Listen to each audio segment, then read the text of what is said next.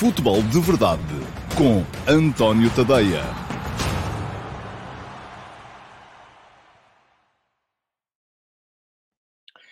Ora então, olá, muito uh, bom dia a todos e sejam muito bem-vindos à edição número 589 do Futebol de Verdade para quarta-feira, dia 27 de abril de 2022.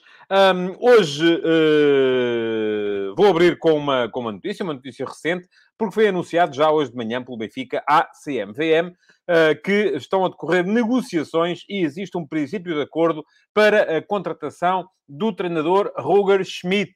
Uh, portanto, uh, parece ser já uh, uma evidência, aquilo que vinha nas notícias ultimamente, e todos aqueles que uh, criticava o facto de andarem a sair as notícias porque o Benfica ainda não tinha anunciado. Pronto, agora já não podem criticar por isso. Podem criticar por outra coisa qualquer, que vos apeteça, mas uh, pelo facto do Benfica ainda não ter anunciado, não podem. Portanto, um, parece evidente que o alemão Roger Schmidt vai mesmo ser o treinador do Benfica na época de 2022-23 e quem quiser conhecer melhor aquele que é, em princípio, enfim, há um princípio de acordo, não há ainda um acordo finalizado, perdão, mas quem quiser conhecer melhor aquele que, em princípio, será o novo treinador do Benfica, já sabe, tem no meu Substack um perfil completo uh, sobre a carreira, a maneira de pensar, as ideias, as motivações deste treinador alemão que uh, teve como pontos altos da carreira as passagens pelo uh, Red Bull Salzburgo e pelo uh, Bayer Leverkusen, ou agora também, se quisermos, pelo PSV Eindhoven, embora Eindhoven não tenha sido particularmente ainda feliz. o texto, o perfil de Roger Schmidt está aqui, quem quiser depois lê-lo mais à frente, um, quando eu colocar a, a emissão em diferido deste Futebol de Verdade no YouTube, vai estar ali então um card um, para poderem aceder diretamente através do link ao perfil do Roger Schmidt. Eu vou dizer Roger, o homem não gosta que lhe chamem Roger, portanto vejam lá uh, no que é que se metem, se o encontrarem para ir na rua, no supermercado, não digam ao Mr. Roger porque ele não vai gostar. R. R. Ruga. É assim mesmo, porque é alemão. Ora, muito bem. Uh, ele não vai levar a mal, com certeza. Uh, hoje vou um, falar-vos aqui sobretudo daquilo que foi esse jogaço de ontem, Manchester City 4, Real Madrid 3. Não estava à espera de tantos gols, aliás, conforme aqueles que seguem o projeto Fica a Dica, uh, com certeza se aperceberam. Uh, estava à espera de uma... De uma de um jogo um bocadinho mais uh, equilibrado, mas ainda bem que foi assim, não é? quando digo equilibrado é em termos de equilíbrio defensivo. Um, é, mas estava à espera de um jogo um bocadinho mais seguro de parte a parte, mas ainda bem que foi assim, porque de facto aquilo que temos, foi, aquilo que tivemos foi um jogo fantástico, sete golos, emoção, futebol aqui, golos aqui, golos acolá, pronto, enfim, portanto foi, do meu ponto de vista, um dos melhores, ou mesmo o melhor jogo desta, desta temporada, bastante emocionante e com pormenores de que eu vou falar-vos lá mais à frente nesta emissão do Futebol de Verdade. Antes de lá chegar, porém, uh, cumpre-me lembrar-vos das duas coisas que tenho que vos lembrar sempre esta semana. Esta semana, duas, geralmente é só uma. Porque esta semana é a última semana do mês. Uh, e, portanto, vamos ter no próximo sábado, vamos ter, vamos a ver, porque isto está muito fraco em termos de inscrições vossas. Uh, vamos ter Futebol de Verdade VIP. Uh, e, portanto, aquilo que tenho que vos ver aqui lembrar é que o Futebol de Verdade VIP está marcado para o próximo sábado, dia 30 de abril, às 11h30. Da última vez que tinha visto, só tínhamos duas inscrições.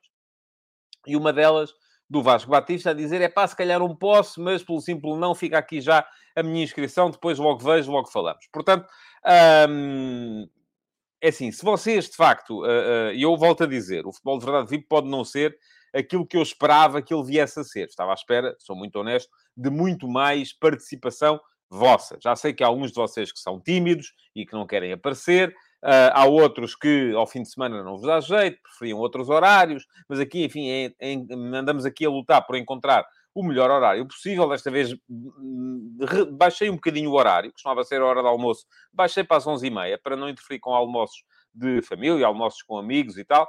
Um, mas uh, uh, se chegarmos à conclusão que este formato de facto não serve, a gente distingue e isto é a vantagem das coisas online, podemos sempre mudar e fazer de forma diferente. Agora, o que é que eu vos quero dizer? Aqui também vão ter uma, uh, um link para poder inscrever-se. O Futebol de Verdade VIP é um programa que toda a gente pode ver, é um programa de cerca de hora e meia.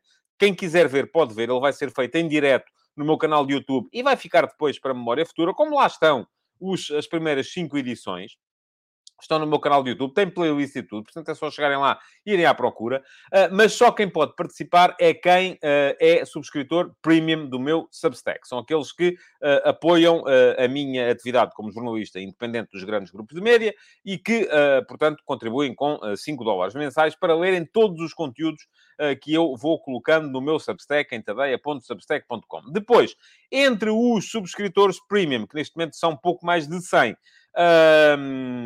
quem quiser inscrever-se, pode inscrever-se para vir aqui conversar comigo um, via uh, estúdio virtual uh, sobre um tema relacionado com futebol à vossa escolha. Já sabem, ali, eu pus ali há bocadinho o, o, o, link, ou vou pôr na emissão em diferido. Quem quiser dar lá um salto e inscrever-se, é favor fazê-lo, porque uh, se não tivermos inscritos, então tudo bem, ficamos todos com o sábado mais livre e não há programa, ponto final.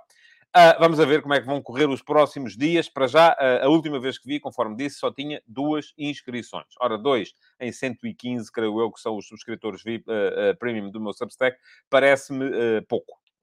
E então é sinal que vocês, de facto, não estão interessados neste, neste formato. A segunda questão, da qual vos queria recordar, é que está a decorrer o Futebol de Verdade Challenge e o Futebol de Verdade Challenge é uma competição entre vocês. É uma competição em que eu todos os dias dou 5, 4, 3, 2 e 1 ponto aos primeiros 5 a comentarem no uh, uh, YouTube. A emissão é colocada no YouTube perto do meio-dia, para começar ao meio-dia e meia, uh, e os primeiros cinco recebem, por ordem de chegada, a pontuação. Quando chegarmos ao final do mês, os cinco que tiverem mais votos recebem de prémio, uh, mais pontos, perdão, recebem como prémio uma assinatura uh, premium do meu Substack completamente gratuita. Isto é, durante um mês podem ler tudo o que lá estiver sem pagar rigorosamente nada. ora, muito bem, vamos então atualizar a classificação com os pontos de ontem. Uh, portanto, a 26 de abril, o primeiro era o Josias Martin Cardoso, com 38 pontos. Segundo, Correr é fixe, com 33. Parece-me que mesmo virtualmente já têm garantida a assinatura. O Filipe Monteiro é terceiro, com 20. O quarto é o Manuel Salvador. Aliás, estão empatados, ambos em terceiro lugar, Execo, com 20. E em quinto lugar, o Rui Martins, com 13. Portanto, são estes, neste momento, os cinco uh, melhor colocados para ganharem a tal assinatura premium do meu uh, Substack. Uh, faltam três emissões, incluindo a de hoje. Portanto, ainda há 15 pontos no máximo para distribuir uh, a, a, todos os, os participantes, o que quer dizer, olhando para a classificação, que neste momento tanto o Josias como o Correia Fixe já estão matematicamente garantidos como um dos cinco primeiros, já subiram de divisão. Portanto, já está. Ora, muito bem, vamos às perguntas de hoje para vermos a quem é que vamos dar pontos na emissão de hoje. Antes disso, deixem-me só colocar aqui a passar em, um, em rodapé o endereço do meu Substack, tadeia.substack.com. Quem quiser dar lá um salto, pode subscrever a versão gratuita, que recebe o último passo todos os dias de manhã, uh, e também o acesso ao podcast do Futebol de Verdade. Podem subscrever também a versão premium, que por 5 dólares, neste momento, ao câmbio atual, são cerca de 4,5 euros por mês, uh, acedem então ao, uh, a todos os conteúdos que lá estão uh, no meu Substack e há muito mais para ler além do último passo. Ora, muito bem, vamos então às perguntas de hoje. O primeiro a chegar hoje foi o David Resina, que recebe, portanto, 5 pontos, a ver se ainda chega aos primeiros. Deixem-me só dar aqui um salto, se é que eu tenho isso aberto, e tenho, sim senhores. O David Resina tinha 3 pontos, portanto, com estes 5 passa a somar 8, o que quer dizer que ainda não está nos 5 primeiros, mas se continuar a mandar postais, David, pode ser que ainda lá chegue antes do final do mês. E pergunta-me o David Resina. Uh, bom dia. Acha que faz falta um ponta de lança de raiz ao City? Ou se, por outro lado, o segredo da equipa está na versatilidade do setor atacante? Olha, um, é verdade, ontem houve ocasiões falhadas. E eu acho que a questão aqui não deve ser colocada tanto entre um ponta de lança de raiz, vamos lá, ou, ou, ou alguém com escola de ponta de lança, alguém que funcione como ponta de lança mais posicional, uh, e, uh, ou não. Uh, acho que deve ser colocada entre bons e maus sinalizadores. E eu acho, por exemplo, no início desta época, eu, quando dizia que o City não estava nas minhas favoritas para ganhar, equipas favoritas para ganhar a Liga dos Campeões, disse-o sobretudo precisamente pela falta de um jogador que fosse mais forte em termos de finalização. Alguém que garantisse que em três oportunidades de golo o City marcava dois golos. isso é uma média excelente. está lá, um golo, é uma média normal. muitas vezes o City está abaixo uh, dessa, dessa média. Portanto, eu acho que, sobretudo, e já se percebeu que o Pep Guardiola não gosta de jogar com um ponta de lança mais posicional, uh, uh, mas, sobretudo, aquilo que me parece é que o City precisa de gente que seja melhor em termos de finalização, que garanta uma margem de acerto superior em termos de finalização. E é verdade que ontem, por exemplo, há, há grandes golos. o gol de De Bruyne é um gol de finalização excelente. O gol do Gabriel Jesus é um gol de finalização excelente. o gol do Bernardo é um gol de finalização excelente, embora não necessariamente de alguém com, com, com, com movimentações de ponta de lança. Uh, mas uh, muitas vezes fico com a ideia que o City produz muito para marcar pouco para aquilo que produz, para aquilo que cria, podia marcar mais. Uh, e isso resolve-se necessariamente com a introdução de jogadores que sejam mais fortes no momento da finalização. Sejam eles pontas de lança de raiz ou pontas de lança desenraizados, se quisermos chamar-lhes assim. Portanto, não creio que a questão seja tanto essa, acho que é mais então melhorar em termos de finalização. E por acaso, deixem-me cá, não vi, já não vou, não vou estar aqui agora a parar o programa porque não fui ver um, qual, qual foi o XG do, uh, do, do, jogo de ontem. Se alguém aí, de repente, tiver acesso e quiser uh, colocar aqui nos comentários, uh, eu lerei com certeza, porque agora estava interessado em perceber, dá-me ideia que ambas as equipas tiveram muitas oportunidades de golo ontem, e por isso mesmo houve sete golos, mas houve também muitas coisas que foram... Que foram enfim, podiam ter corrido melhor. E diz-me aqui o João Lopes que o Marrez ontem falhou chances que não costuma uh, falhar. E o Ivo Odahovi, um, ehm, tem que se dizer assim, é alemã também, tal como Roger Schmidt, uh, diz que uh, o Alan está-se a estragar no Borussia Dortmund. Abre os olhos, City, e vamos a ver o, que é que, o que é que daí vem. Uh, e se ele de facto vai mudar lá para, para, para o Manchester City ou não, ou se vai para outro sítio qualquer. O uh, João Moreno diz exatamente: tanto o City como o Liverpool não têm ponta de lança de raiz e fazem muitos golos. A questão devia ser mais em relação à finalização. E o uh, Diogo Borges foi ver o XG. O XG é o Índice Expected Goals, portanto, os golos que a produção de cada uma das equipas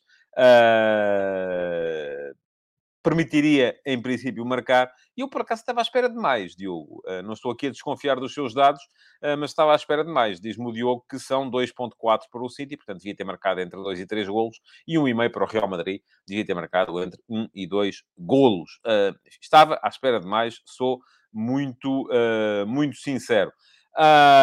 bom, vamos então continuar com o uh, Futebol de Verdade Challenge, porque quem chegou hoje em segundo lugar foi o Correr é que uh, volta a aproximar-se do líder, do Josias Martin Cardoso. E o Correr é que eu volto a dizer, ainda não sei quem é, e há bocadinho já vi aqui um comentário do,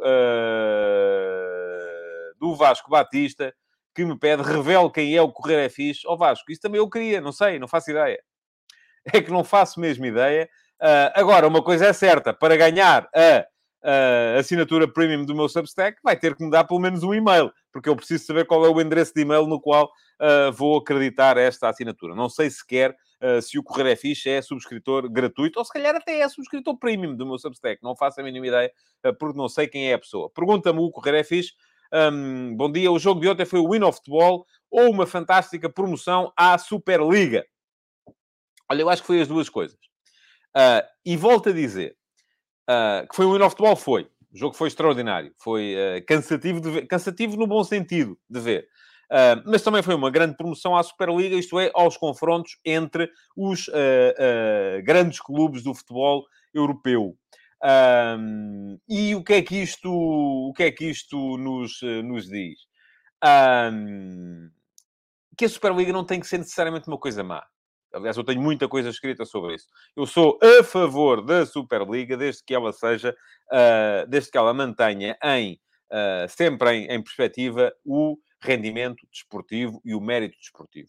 Sou e serei sempre contra uma Superliga fechada, um clube de amigos, tipo clube do Bolinha, onde só entra quem eles querem. Sou e serei sempre a favor de uma Superliga que junta as melhores equipas do futebol europeu de acordo com o mérito desportivo com subidas e descidas que podem ser perfeitamente uh, uh, possibilitadas através da criação ou da manutenção de uma Liga dos Campeões ou de uma Taça dos Campeões Europeus uh, num patamar ao lado, vamos lá. E os melhores passariam para um lado. Já tenho isso explicado. Quem quiser é dar um salto ao meu Substack. Também posso pôr aqui. Vou pôr aqui, então, o, o, o, link para quem quiser ler sobre a minha opinião acerca da Superliga, embora haja muitos textos. Portanto, é mais seguro de facto, quem quiser dar um salto a tadeia.substack.com, aquilo tem lá uma lupa, é escreverem, clicarem em cima da lupa, escreverem Superliga, Enter, e a partir daí uh, aparecem-vos todos os textos em que eu me referi à Superliga.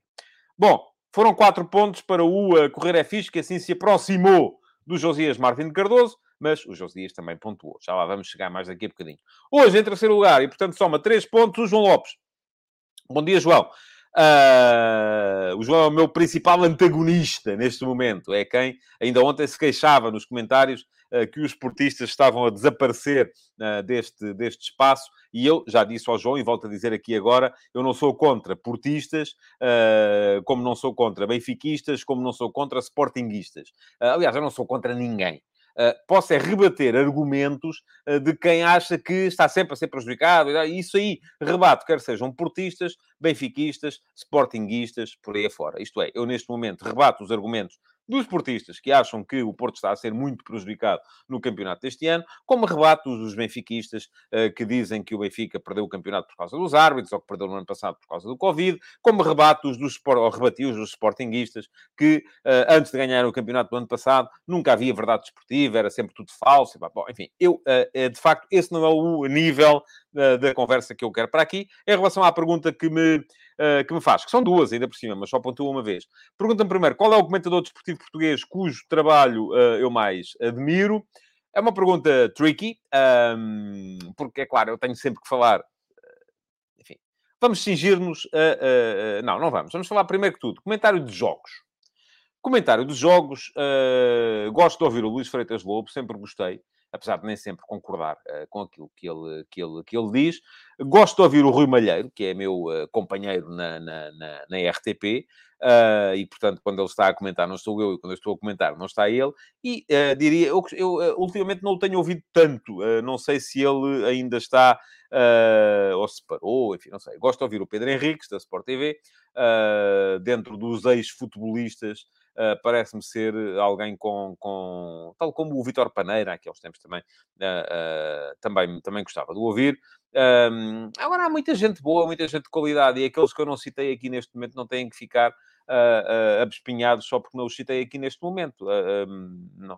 O que é que eu não gosto? Não gosto de ouvir comentadores parciais, não gosto de ouvir aqueles comentadores de clube, aqueles comentadores que vão para lá uh, e isso não acontece. Aliás, a Sport TV neste momento já faz isso, embora quem vai, geralmente o Nelson e o Cheinho, ou lembro-me de ter ouvido agora recentemente no, no, no, no no Sporting Porto ou no Porto Sporting, os comentários eram de gente uh, uh, uh, afeta aos clubes, embora eles façam depois os possíveis para serem, uh, para serem independentes. Um, e muitas vezes conseguem. Olha, gostei muito de ouvir o Rui Vitória na Final Four da Taça da Liga. Acho que fez um excelente trabalho, uh, porque explicou o jogo sem pretensão, sem pretenciosismo uh, e de maneira que toda a gente percebia, mas acrescentando mais do que aquilo que é habitual. Um, depois, Segunda pergunta: se Benzema merece a bola de ouro independentemente de ganhar a Champions? Só pelo que já fez. Vamos, deixa chegar o ano ao fim, eh, João. A sério, vamos esperar. A bola de ouro percebe-se no fim quem é que vai ganhar e quem é que merece ganhá-la. Porque de repente pode haver quem faça mais do que ele. E aí, se ele merece, que vamos dar duas? Não dá, não é?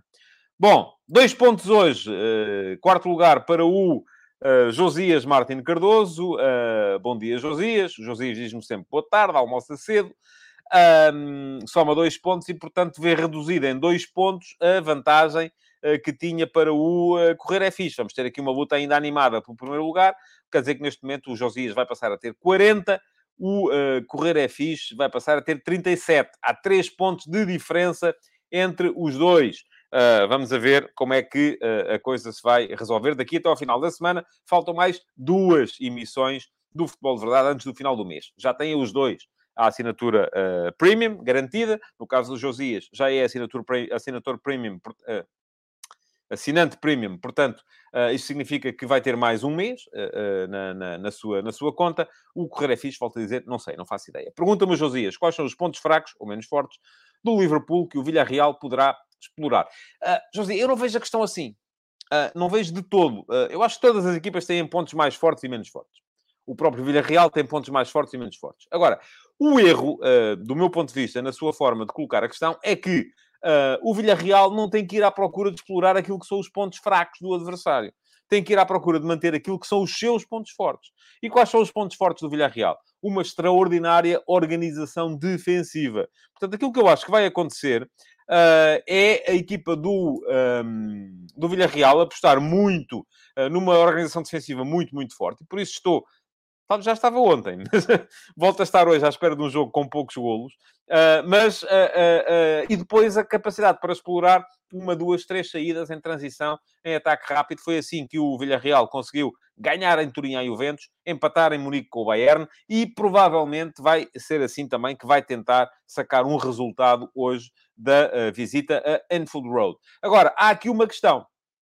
É que geralmente esta maior contenção o Villarreal fazia nos jogos em casa também. Uh, e desta vez, se calhar, não vai poder fazê-lo. Basta que perca o jogo de hoje e, portanto, a segunda mão vai ser em casa. Geralmente, o Villarreal... Geralmente não, aconteceu sempre até aqui. O Villarreal jogou em casa à primeira mão. Desta vez, não vai ser assim. Vai jogar fora à segunda mão. Durante muitos anos isto foi tido como... Vai jogar fora à primeira mão. Durante muitos anos isto foi tido como uma vantagem. Eu não estou nada convencido que o seja. E cada vez mais estou convencido de que não o é. Um ponto para o Manuel Salvador, uh, que me pergunta: Bom dia, Manuel. Se o City Real foi o melhor jogo do ano até ao momento, eu creio que sim, uh, que foi. Uh, e, portanto, foi, foi um jogaço, já falei sobre ele, vou falar mais a seguir e vou começar a atalhar caminho precisamente para podermos entrar então nos temas do, do, do dia. Deixem-me só ver se há comentários vossos às respostas que eu tenho estado a dar. Uh, o Ivo Odrahovi diz que se o Villarreal não perder hoje, passa a eliminatória. Uh, o Jason vira agulha para a Série A. Hoje temos então esse jogo em atraso da Série A, Inter com o Bolonha. Se o Inter ganhar, passa para a frente da classificação, para a frente do Milan. Eu continuo a dizer que Uh, continuo a dizer que. E agora apercebi-me aqui com o Josias, que me esqueci aqui de um nome imperdoável, mas já lá vou. Um, continuo a dizer que, uh, uh, que o Inter é favorito, no meu ponto de vista, na Série A, e, e por isso mesmo acredito que possa ganhar hoje. Mas vamos ver como é que vai correr a coisa hoje. Pergunta-me o Josias. Uh, aliás, não pergunta, afirma. Gosto dos comentadores da Eleven. Também eu. e quero acrescentar aqui um nome que seria imperdoável não falar dele do Tomás da Cunha, que, enfim, estava... Sabe, a última vez que me tinham feito esta pergunta já foi há alguns anos. E eu confesso, fui um bocadinho preguiçoso. dei a resposta que tinha dado há uns anos. Mas, de facto, há alguns nomes novos que apareceram ultimamente Uh, e uh, que me parecem uh, ser impositivos e é preciso falar deles. E o Tomás da Cunha é um deles, portanto, com pedido de desculpas ao Tomás, mas de facto faz todo o sentido que apareça aqui também neste, neste lote eh, daqueles que eu mais gosto de ouvir a falar de, de futebol. Uh, bom, vamos lá ver o que é que temos, o que é que temos mais por aqui. Uh, o Sandro Castanho vem-me perguntar: uh, Roger Schmidt assinou hoje. Será que ele estudará o Porto como o Veríssimo quando saiu Jesus ou estará o Germânico concentrado na próxima época? Eu não creio que ele vá ainda treinar a equipa esta, esta época. Uh, mas pronto, vamos em frente, vamos passar aos temas do dia. Uh, o Ruben Lima diz que a relatar o jogo na TV nunca viu melhor do que o Gabriel Alves. Eu também gostava. Uh, e tenho o prazer de ser, de ser amigo do, do, do Gabriel Alves. O Jason veio dizer que o Vitor Pereira é muito bom comentador. O Renato Areias diz que o Carlos Daniel é o número um em Portugal. Eu também acho. Só que o Carlos Daniel, neste momento, já não é comentador de futebol. E, aliás, poucas vezes viu o Carlos Daniel comentar jogos. É preciso uh, ter isso em conta. Uh, aquilo que o Carlos Daniel faz, e faz muito bem, tal como o Blessing, o Lumoeno faz muito bem também, tal como o Pedro Boças faz muito bem também, é desmontar o jogo a seguir. Uh, isso eu acho que ele faz muito bem. Uh, aliás, o Renato Areias também veio aqui dizer o Carlos Daniel é o GOAT, uh, greatest of all time. Um, tudo bem, volto a dizer, estava a falar de malta que comenta jogos em direto. E o Carlos, de facto, sempre se sentiu melhor noutra, noutra, hum, noutras tarefas. Bom, há aqui muita gente, já vi que estas coisas, há aqui também mais o, o, o João Moreno diz o Carlos Daniel é o GOAT, o Rafael Mota gosta do túnel. Uh, bom, enfim, vamos lá ver. Uh, há muita gente aqui a falar de. E já vi que isto é um tema que, uh, que é fraturante. Muita gente gosta de perceber quem é que são os melhores comentadores de futebol. espero que quando eu estou lá vocês não estejam para aí a chamar-me nomes feios. Enfim, se estiverem, seja só entre vocês e as vossas famílias e que não venham, pelo menos, dizer-me as coisas a mim. Bom, vamos em frente. Um, queria ler ainda aqui esta pergunta do Rui Martins, que foi a sexta. Não pontuou, uh, mas uh, de qualquer maneira tenho que vos falar deste tema hoje. porque ele tem a ver com o texto que eu escrevi hoje para o último passo. Hoje, no último passo, um, que, a que chamei o lado errado do espelho e que vocês podem ler aqui também, vou colocar depois uh, na emissão em diferido o card para poderem lá chegar, refleti um bocadinho acerca da, uh, daquilo que é o relatório Crouch. O relatório Crouch não tem nada a ver com o uh, Peter Crouch, um, o antigo avançado do Liverpool Football Club, tem a ver com uma deputada britânica que também se chama Crouch, um, e que uh, fez um relatório com base, andou a ouvir adeptos, associações de adeptos, uh, sobretudo adeptos, eles chamam mesmo um uh, fan-led report, um, e para, para chegar a uma série de conclusões para salvar aquilo que eles acham que é salvar o jogo em Inglaterra. Ora bem, se nós olharmos para aquilo que é neste momento a riqueza da Premier League, eh, para aquilo que é neste momento o facto da Premier League ter tido ontem um semifinalista da Liga dos Campeões, que foi o Manchester City. Hoje tem outro, eh, que é o uh, Liverpool. Mas aí vocês dizem, ah, também é a Espanha. Teve ontem o Real Madrid e hoje tem o Villarreal. Certo. Agora a questão é que depois a Espanha já não tem equipas nas outras duas competições europeias, enquanto que a Inglaterra ainda tem. Vai ter hoje o Leicester City a jogar na Liga uh, Conferência, contra, hoje não, amanhã, perdão, contra a Roma, e uh, vai ter também o West Ham a jogar a meia-final da Liga Europa contra o Eintracht Frankfurt. Portanto, há ali, e se nós olharmos para isso, vamos achar que está tudo uma maravilha. Ora bem, não está. Eh, e não está porque há clubes a falir, eh, porque há uh, proprietários uh, de origens muito, muito duvidosas e os ingleses querem mexer com isso, querem acabar com isso, da mesma forma que acabaram, por exemplo, há 30 anos, e foi sobre isso que eu escrevi, com a questão do hooliganismo e com a decrepitude das instalações e dos estádios. Houve uma série de tragédias, foi preciso morrer muita gente para uh, que o governo Thatcher uh, montasse o uh, Taylor Report, e o Taylor Report veio ser absolutamente radical no que toca a ehm, adeptos, e ao comportamento dos adeptos e, e, no que toca às instalações desportivas. só para que vejam, em 85 morreu gente em Bradford num incêndio. O estádio incendiou-se. O estádio era, sobretudo, feito de madeira e, portanto, uh, uh, houve ali uma evolução brutal que permitiu que a Premier League estivesse onde está hoje. Agora, qual é que é o problema neste momento? É que em cima, no topo, está a ganhar-se muito, muito, muito, muito, muito dinheiro. E atenção, deixem-me só rebater aqui uma ideia que muitos de vocês, já vi que alguém me veio dizer isso no Twitter, por exemplo. É, é que ah, os ingleses só são muito fortes porque têm os Abramovich, os, os oligarcas, os sauditas, os, uh, os tipos do Dubai, os tipos do, uh, do, do Abu Dhabi, uh, enfim. E deixem-me dizer-vos, não é verdade. A Premier League dá lucro. Aquilo que a Premier League fez foi montar um modelo de negócio que é global e que dá lucro, e é por isso que essa gente também lá anda. Embora depois Abramovich tenha perdido dinheiro com o Chelsea, embora depois também uh, o Sheikh Mansour esteja com certeza a perder dinheiro com o Manchester City. Mas estão a ganhar outras coisas, estão a ganhar legitimação. Uh, e isso, enfim, não é propriamente uh, aquilo que se procura no desporto, mas é aquilo que eles estão à procura. Agora, deixem-me desmistificar esta ideia, porque de facto não é verdade que a pujança da Premier League se deva à entrada destes milionários. Não tem a ver com isso.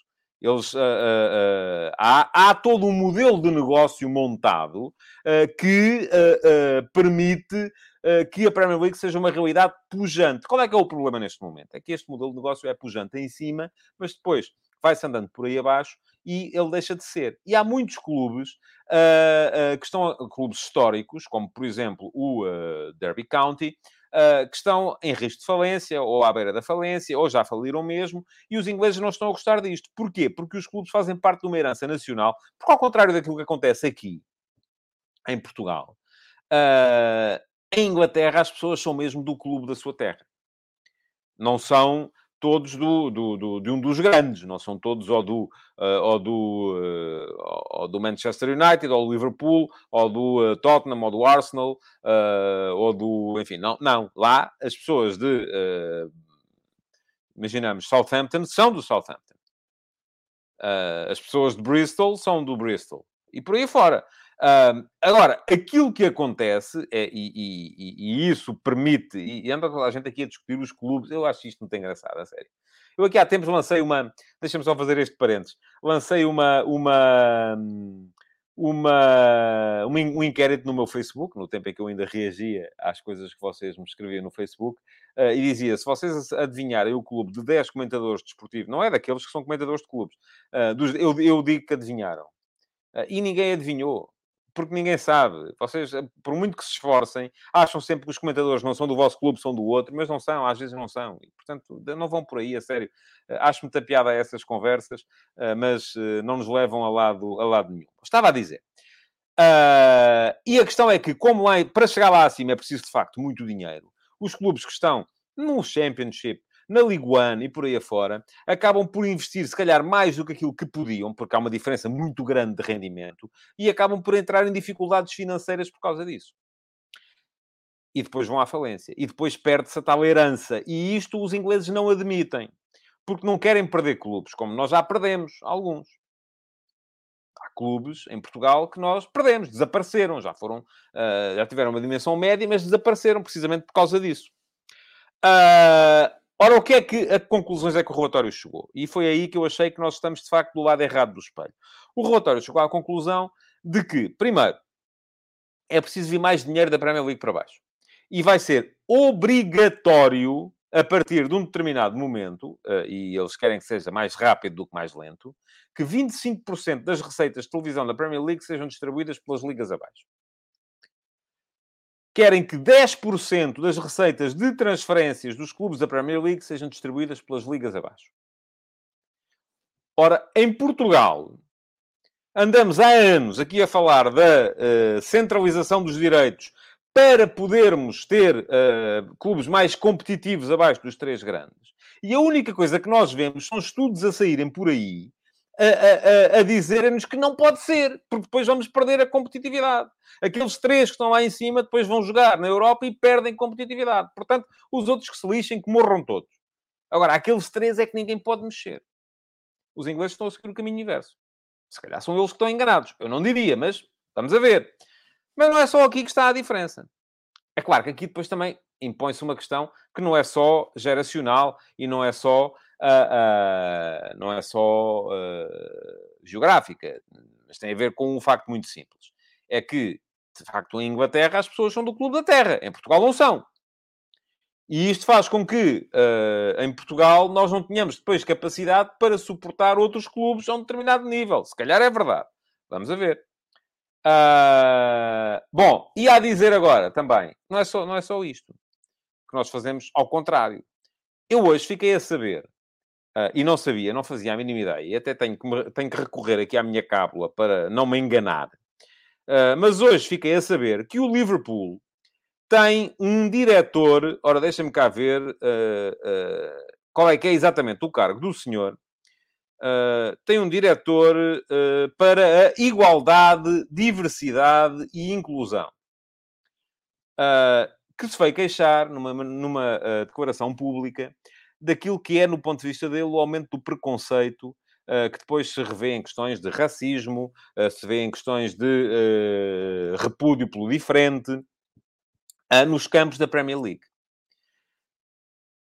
Ora, eu acho isto notável. Como é que em Inglaterra os clubes grandes gastam dinheiro para ter diretores para a, a, a inclusão, a diversidade e whatever? Quando em Portugal o que os clubes fazem é gastar dinheiro exatamente no sentido oposto para fazerem newsletters a espalhar o ódio, a espalhar o ódio ao diferente, a espalhar a, a, a, somos sempre nós que somos prejudicados e os outros são todos beneficiados. O que é que isto vai levar? Vai levar as pessoas depois a acharem isso também e, obviamente, a serem mais uh, preconceituosas relativamente aos adeptos dos outros clubes. Isto, meus amigos, é mau. Mas é o caminho que nós estamos a seguir. E é preciso atalhar caminho e mudar este caminho rapidamente. Foi isso que eu escrevi Uh, diz o Luís Ventura que eles estão 30 anos à nossa frente. Um, pronto, resta saber se nós conseguimos ou não uh, ou reduzir essa decalagem, porque há aqui questões que não são só de maneira de pensar. Há aqui questões que têm a ver, de facto, com a realidade social. Há aqui questões que têm a ver, de facto, com, com o, a questão dos ingleses terem clubes, uh, uh, terem clubes da, da, terra, e nós não, não é? Porque em Portugal ninguém é, pouca gente é do clube da terra. Diz-me aqui o João Lopes que acha que a nossa liga tem um departamento que trabalha esse aspecto. Olha, se acha, nunca ninguém deu por isso. Eu até acho que seja possível uh, que aconteça. Mas atenção, aqui não estou a falar da liga, estou a falar dos clubes propriamente ditos, uh, que têm a noção de que estão a destruir o negócio com isso.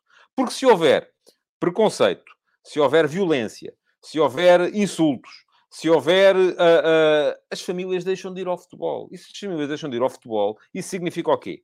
Menos receita de bilheteira, menos receita de marketing, menos receita uh, de uh, uh, televisiva, porque as famílias não vão, depois também não estão a ver em casa.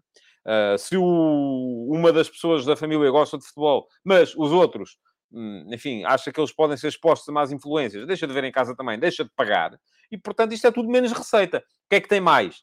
Mais condicionamento. E é nisto que nós estamos, estamos prós. Nisto somos muito melhores que os ingleses. Somos os campeões do mundo do condicionamento.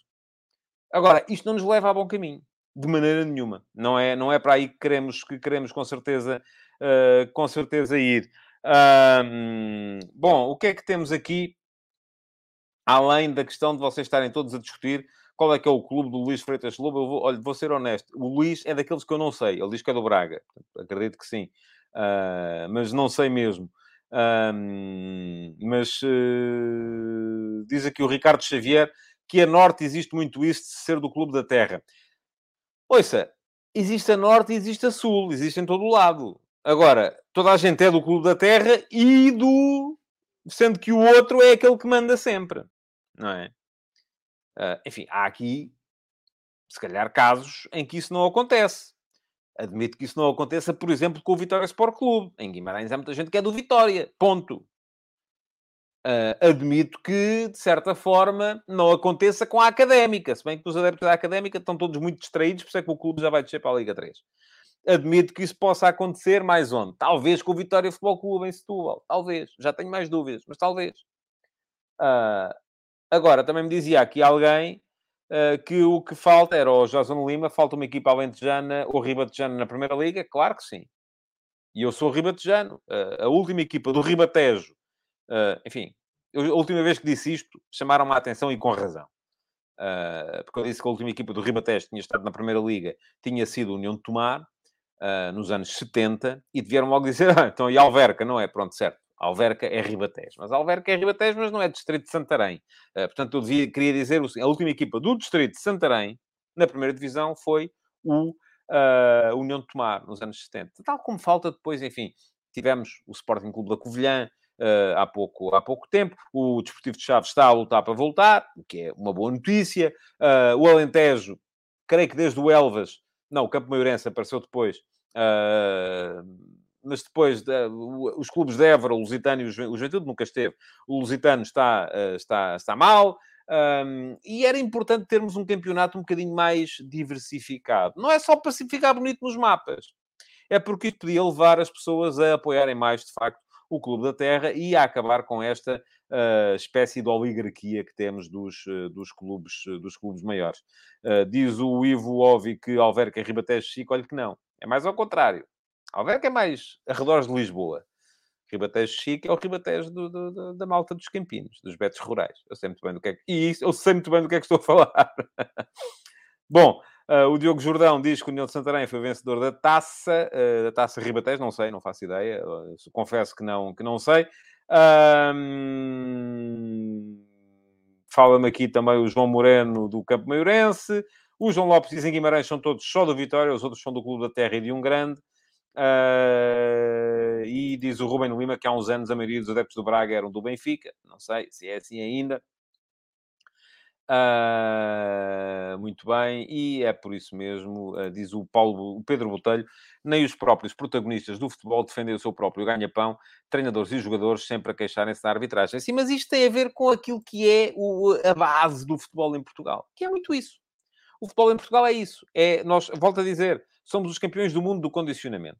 Estamos nas tintas para aquilo que é o modelo de negócio. Aqui vigora muito aquele ditado que diz: quem terra de cegos, quem tem o olho é rei. Nós, o campeonato pode falir. Mas se nós ganharmos o campeonato falido, continuamos sempre a ser o campeão dos falidos. Isso é bestial. É melhor ser o campeão dos falidos do que ser o segundo, o segundo classificado de uma liga pujante. E é dessa maneira que nós estamos a pensar mal, e é por isso que eu digo que estamos do lado errado do espelho. Eu uh, fica já prometido para um dos próximos dias uma reflexão sobre aquilo que eu acho que deviam ser medidas a implementar no futebol português para mudarmos um bocadinho este paradigma. E eu, enfim, já é uma coisa que me ocupa o pensamento há anos, e eu há uns anos, uh, uh, uh, pergunta-me aqui, o correr é fixe, eu não acho que estou numa luta quase sozinho. É possível. é possível que sim, mas olha, vale mais só que mal acompanhado. Uh, mas já aqui há uns anos, inclusive fui se calhar até um bocado longe demais, mas volto a dizer, eu não, não estou convencido que seja uma má ideia. Uh, porque já sei que depois me vão dizer, ah, e o mérito desportivo e tal. Mas uh, aquilo que me parece a mim é que termos clubes na primeira divisão que não têm adeptos não faz sentido. Mesmo que eles subam. É pá, se não cumprem um determinado caderno de encargos, não têm adeptos, não têm capacidade na agregação de receita, já se está a ver que vai ser um desastre à espera de acontecer. Eu acho lastimável, acho impossível. Como é que pode, podemos ter uma primeira divisão, uma competição profissional de futebol em Portugal, e não aqui coloca a primeira e a segunda também, com jogos com 300, 400 espectadores? Isto faz sentido na cabeça de alguém? É, há 300 pessoas, eu, se, se tiver, uh, se, se, quiser, se, meto numa festa de anos. Não é? Mas faz, faz sentido na cabeça de alguém termos um jogo de futebol profissional com 300 espectadores e, e, e, e 50 ou 60 profissionais. Não, basta cada um deles levar a família e já há mais gente. É pá, não, desculpem, não faz sentido nenhum e é com isso que nós temos que acabar e temos que acabar uh, rapidamente. Pergunta-me o Zé Pinho se não faria sentido a Belenenses de ir para o Alentejo, por exemplo. Não tinha nada contra. Desde que houvesse uma, uh, uma maneira de, uh, de, se enraizar, de facto. Aliás, o desporto americano está cheio disso, não é? De proprietários que mudam as franchises de cidade, consoante as... Agora, também sou a favor de algum enraizamento porque também não podemos estar à espera que ao fim de um ano ou dois, e falou-se muito na possibilidade da Belenenses Chade ir para Grândola, que ao fim de um ano ou dois as pessoas de Grândola sejam todas adeptas da, da, da, daquele clube. Enfim, vamos ver se muda de nome ou não. Uh, portanto, isso não vai acontecer. Diz aqui o Ruben Lima que, por exemplo, muitos adeptos do Estoril são também do Sporting. Eu creio até que é mais em Leiria do que no Estoril. Aqui o Ruben está a entrar num bocadinho de preconceito de classe. Hum, porque acha que o Ruben é do Norte, com certeza, acha que a linha de Estoril uh, é só uh, gente chique também, não é? E não é. Enfim, há de tudo, como em todo o lado. E acha que o Sporting é um clube só de gente chique. E também não é. há de tudo em todo o lado. Mas creio que até, creio que é a zona do país com maior implantação de adeptos do Sporting, além de Lisboa, é a zona de Leiria, tal como creio que a zona do país com maior implantação de adeptos do Benfica uh, é Algures, Trás-os-Montes uh, e Porto, Braga, por aí fora. Creio eu. Mas estou a falar de cor, se calhar estou enganado. muito bem.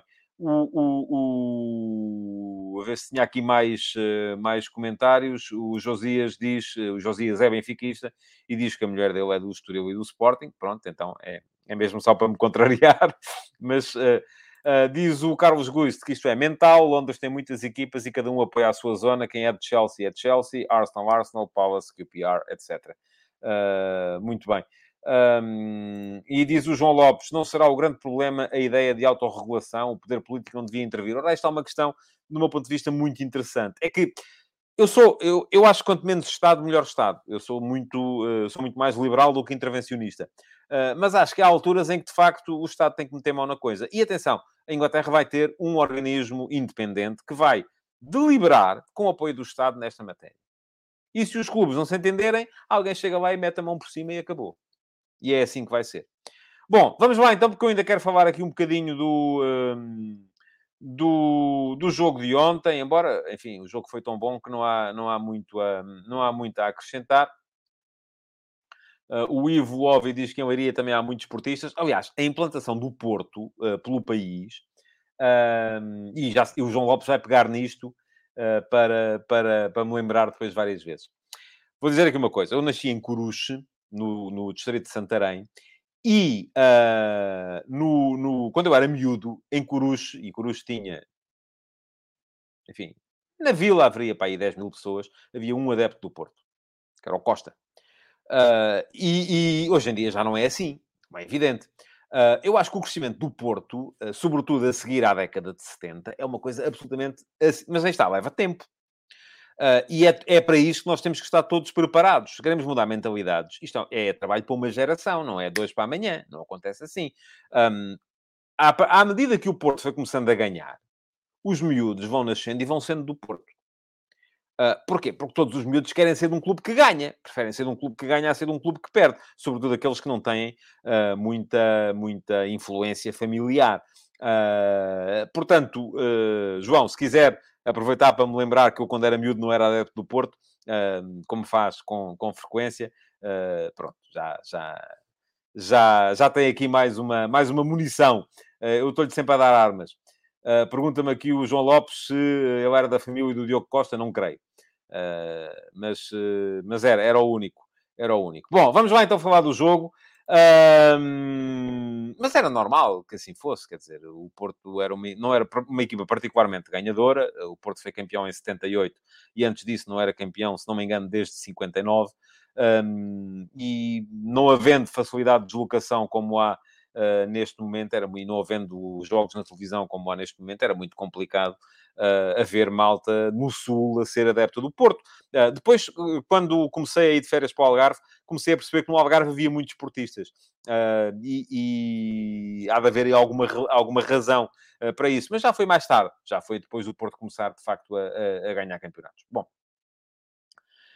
Uh, vamos em frente. Jogo de ontem. grande jogo, sem dúvida nenhuma. Eh, todo cheio de pormenores uh, absolutamente notáveis.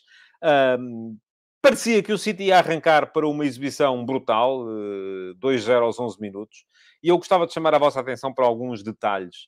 Uh, o primeiro, a forma como o Riyad Mahrez, sozinho, consegue andar ali no meio dos, das duas linhas, que estavam bem apertadas. As duas linhas defensivas do Real Madrid naquele início do jogo, minuto 2, a equipa ainda não estava, não tinha perdido a organização, nem coisa que se parecesse. Tem uma linha de 4, tem uma linha de 5 a seguir, e uh, muito próximas. E o Riyad Mahrez vai por aí, tuca, tuca, tuca, e chega lá e uh, acaba por uh, trabalhar bem, cruzar, para uma, um cabeceamento extraordinário, depois também do Kevin De Bruyne, um, que aparece entre o Militão e o Carvajal a fazer 1 a 0. Depois, 2 a 0. Bom cruzamento do Kevin De Bruyne e o Gabriel Jesus, muito melhor que o Alaba. O uh, Real Madrid, de facto, com alguns problemas em termos de uh, uh, organização defensiva. Só que, grande vôlei do, do Benzema para o 2 a 1, o jogo voltou a ficar equilibrado e é aí que, atenção, eu chamo a vossa atenção para dois lances. E queria mesmo dizer-vos isso. Sei que já é tarde, o Correio é fixe, estava aqui a dizer que já é 1h20, mas queria chamar a vossa atenção para estes dois lances. Primeiro, uh, pressing defensivo do Manchester City. 53 minutos. Erro na saída de bola. O, uh, uh, o Fernandinho, creio que é o Fernandinho, vai com a bola até à linha de fundo, cruza, é ele que recupera a bola no lado direito do, do, do, da equipa do City, vai com a bola à linha de fundo, cruza, o Carvajal estava a sair, portanto estava fora de posição, e aparece o Phil Foden a cabecear completamente à vontade, como, enfim, não há erro defensivo do Carvajal, o Carvajal estava a sair, não podia estar ali, uh, e portanto o que acontece é que houve um pressing bem feito, Fernandinho recuperou a bola, gol do City. Dois minutos depois, tudo igual. Pressing defensivo do City na saída de bola do uh, Real Madrid. Só que desta vez, o Vinícius Júnior deu a volta ao Fernandinho. Passou por ele. E quando passou por ele, o City tinha sete homens nos últimos 30 metros a defender. Uh, tinha, sobravam três na linha de meio campo. Quando o Vinícius Júnior passa ao Fernandinho, tem caminho aberto para ir para a baliza. Portanto, são dois lances absolutamente iguais, em que há, de um lado, pressing defensivo, roubo de bola, golo do, do, do, do City. A seguir, pressing defensivo, não há roubo de bola, golo do Real Madrid. É isto que eu gosto no futebol. Porque não há aqui soluções milagrosas. Não podemos dizer, ai, pressionar é bom. Não, pressionar é mau. Ai, uh, bloco alto é bom. Não, bloco alto é mau. Ai, defender em baixo é bom. Não, defender em baixo é mau. Pode ser como quisermos. Está tudo dependente, ao fim e ao cabo, daquilo que resulta ou não resulta naquele momento. Bom, notas finais. Grande gol do Bernardo Silva, a aproveitar aquilo que era uma falta sobre o Zinchenko, mas que árbitro deu a lei da vantagem. O uh, Camavinga, por exemplo, ficou parado a olhar, mas há uma finalização extraordinária do uh, Bernardo Silva. E, por fim, uh, a lata, a coragem do Karim Benzema, depois de ter falhado dois penaltis contra o Osasuna, tem um penalti a 8 minutos do fim, que pode dar o 4 a 3 e reabrir a eliminatória. E o que é que ele faz? Dá-lhe uma panencada. É preciso ser um bocadinho maluco também mas a verdade é que resultou e, uh, uh, uh, e olha, e foi assim que a coisa, que a coisa foi. Diz-me aqui o Paulo Neves, 40 minutos a discutir minundências e só 5 para um grande jogo. Lamenta, não lamente, Paulo, porque não estive a discutir minundências, ponto 1, um, estive a discutir aquilo que é fundamental para o progresso do futebol em Portugal, e em segundo lugar, em relação ao jogo, não sei o que é que, é que eu lhe diga mais. Quero que lhe faça aqui o que? O relato do jogo? Não, já foi, já foi ontem. Estive aqui a chamar a, estive aqui a fazer aquilo que eu acho que é o meu papel aqui neste momento, que é chamar a atenção para dois ou três detalhes que, se vocês não repararam, e alguns de vocês uh, até já me disseram aqui que já tinham reparado, se não repararam, é pá, vão lá ver outra vez, porque pode ajudar-vos a olhar para o jogo de outra maneira. Não vou estar aqui a, a, a, a elencar o jogo, a dizer aos 5 minutos aconteceu isto, aos 7 aconteceu aquilo. Não, de facto, não me parece que valha de todo a pena. Bom, um, ontem tivemos mais um episódio da série F80. Ontem saiu o Chiquinho. Podem ler aqui. Uh, o Chiquinho foi aquele brasileiro que era jogador do Flamengo e que uh, apareceu no Benfica em meados da década de 80, jogou no Benfica, jogou no Vitória Sport Clube, jogou no Sporting Clube Braga, jogou no Vitória Futebol Clube, jogou no Académico de Viseu, veio para o Mafra a seguir, onde ainda hoje é treinador adjunto, uh, jogou no Mafra, jogou no Igreja Nova, um clube dos regionais de Lisboa, onde subiu duas vezes de divisão e uh, jogou até aos 44 anos já como defesa central. Toda a história está no meu Substack na série F80. Hoje vamos ter mais um F80 de um jogador que faria anos hoje, não tivesse ele, infelizmente, já falecido. Uh, além disso, uh, lembrar-vos ainda também que podem seguir o meu canal de uh, YouTube, aqui também. Não se esqueçam de se inscreverem como seguidores do canal e que não se esqueçam também de clicar em cima do sino para ativarem as notificações e serem avisados sempre que eu entre em direto ou sempre que há vídeos novos. Muito obrigado por terem estado aí. Partilhem, deixem o vosso like, continuem a comentar e amanhã cá estarei mais uma vez para mais uma edição uh, do uh, Futebol de Verdade. Muito obrigado então e até amanhã. Futebol de Verdade, em direto de segunda a sexta-feira, às 12h30